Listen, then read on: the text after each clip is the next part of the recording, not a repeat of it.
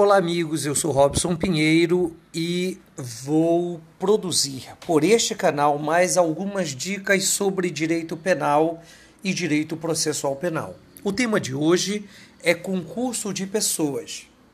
Bem, nós sabemos que a maioria dos crimes, a maioria dos crimes podem ser cometidos por uma pessoa, isoladamente, por sua livre e espontânea vontade a partir de uma ação voluntária.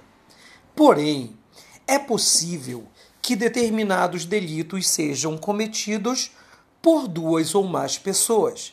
Então, consideramos o concurso de pessoas a reunião de duas ou mais pessoas que se reúnem para a prática de uma infração penal, onde todos os agentes concorrem para o resultado delitivo. Para que você entenda melhor o concurso de pessoas, é necessário que você analise três teorias importantes que regem o tema dentro do mundo penalista. Primeiro, uma teoria chamada teoria pluralista.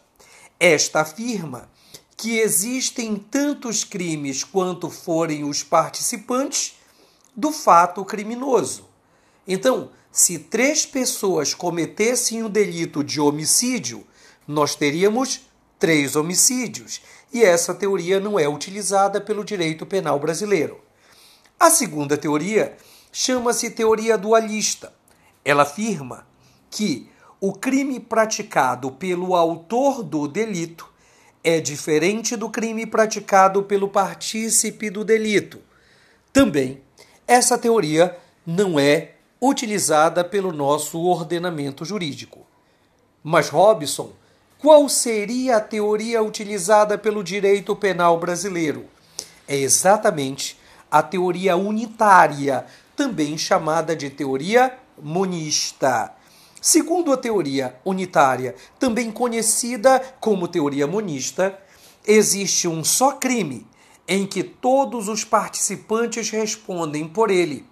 E essa foi a teoria adotada pelo Código Penal brasileiro, mais precisamente positivada no artigo 29 caput do Código Penal brasileiro. Amigos, aguardem que outras informações serão divulgadas nesses tempos difíceis de pandemia aqui nesse canal. Desejo saúde a todos, amigos. Forte abraço.